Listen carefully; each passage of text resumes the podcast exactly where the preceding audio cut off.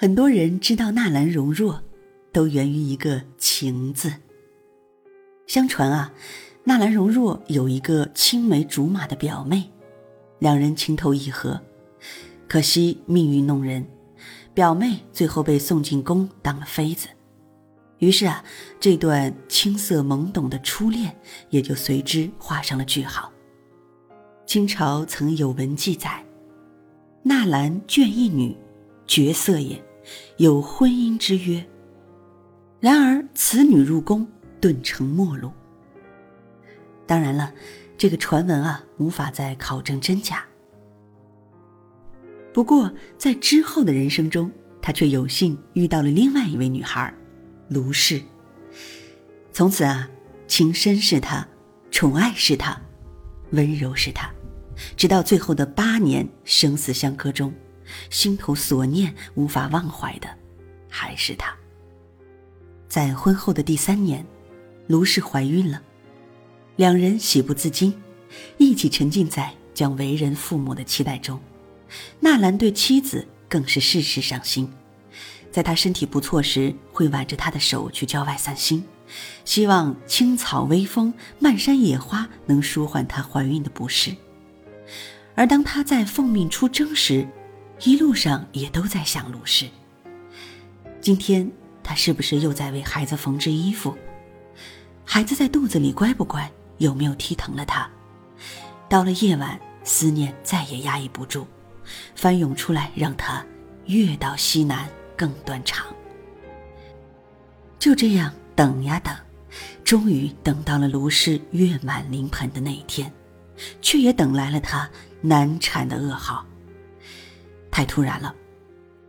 他才二十一岁啊，甜蜜的婚姻生活才刚开始，孩子还没学会走路说话，他怎么就走了呢？不，纳兰真的接受不了。家里每个角落全是他的影子啊。卧室里他在竹下剪灯花，书房里他在吟诗题词，庭院里。他回眸一笑，眉目柔和，宛若清风。这些美好，不复存在了。之后的日子，纳兰过得恍恍惚惚，一度沉浸在悲痛之中。他不断借酒入梦，在梦中再续姻缘。而当他清醒之后，便更加绝望，只能不断写诗来寄托自己的肝肠寸断。其中啊，在所有的诗中，最令人心疼的，莫过于那句“赌书消得泼茶香”。当时只道是寻常。在之后的岁月里，为了延续香火，纳兰又娶了官氏、严氏，甚至还遇到了懂他的红颜知己。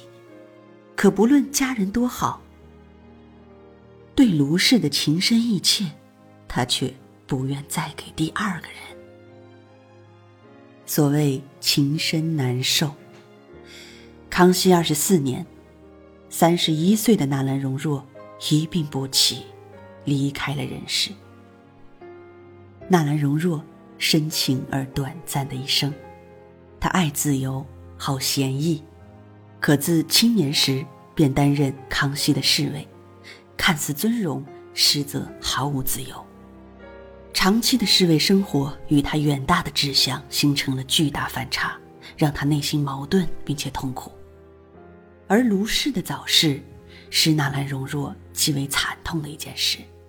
在他早期的词作中，虽然曾有奋发昂扬的情怀，可自妻子卢氏离世后，他的词风便发生了巨大变化，显得凄凉幽怨。此后。纳兰容若长久的居右方寸与离愁别绪交织在一起，再加上亡妻之痛，进而书写出了无尽凄苦的词句来，但也因此成就了他绝妙的好词好句。